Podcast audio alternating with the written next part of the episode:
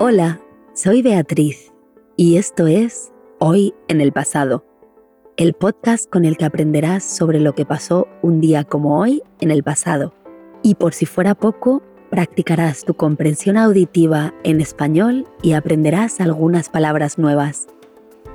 Vas a escuchar cada evento histórico dos veces. La primera vez no te preocupes por entender exactamente lo que se dice. Solo escucha y acostúmbrate a los sonidos y al ritmo del español.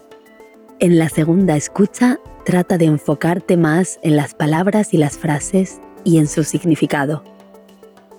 Comencemos. ¿Qué sucedió un día como hoy en el pasado?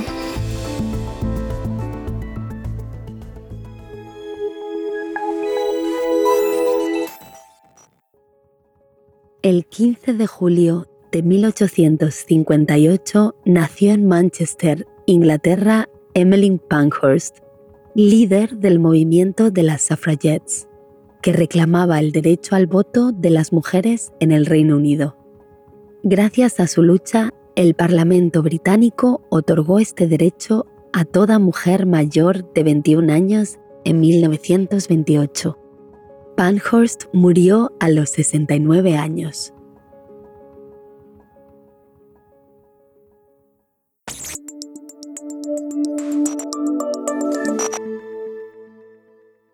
El mismo día, pero de 1907, la escritora y revolucionaria Chiu Jin fue asesinada por su participación en un intento fallido para derrocar a la dinastía Qing en China.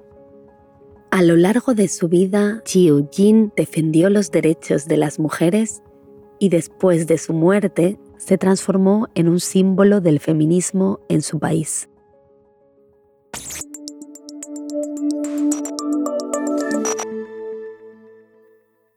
¿Cómo te ha ido? Escuchas como estas son ideales para acostumbrarte a cómo suena en general el español. Escuchemos ahora los textos por segunda vez. Intenta enfocarte más en el significado de las palabras esta vez y verás cuánto puedes entender del episodio.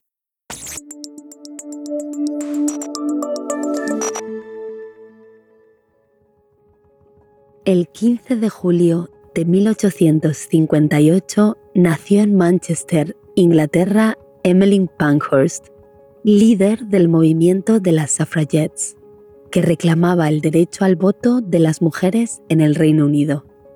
Gracias a su lucha, el Parlamento británico otorgó este derecho a toda mujer mayor de 21 años en 1928. Pankhurst murió a los 69 años.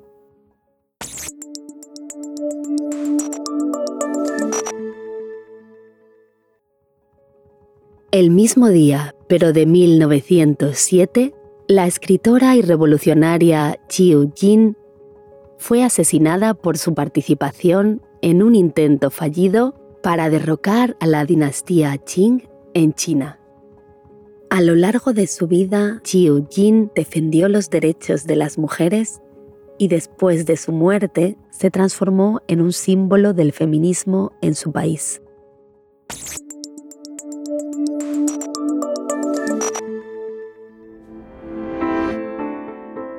Analicemos algunas de las palabras más difíciles. El verbo reclamar significa pedir o exigir algo, en este caso el derecho a votar. Y el verbo derrocar significa hacer caer un gobierno, en este caso la dinastía Qing en China. Recuerda que siempre puedes rebobinar y escuchar todo de nuevo tantas veces como quieras. Eso es todo por ahora. No te olvides de acompañarme mañana en otro episodio de Hoy en el pasado.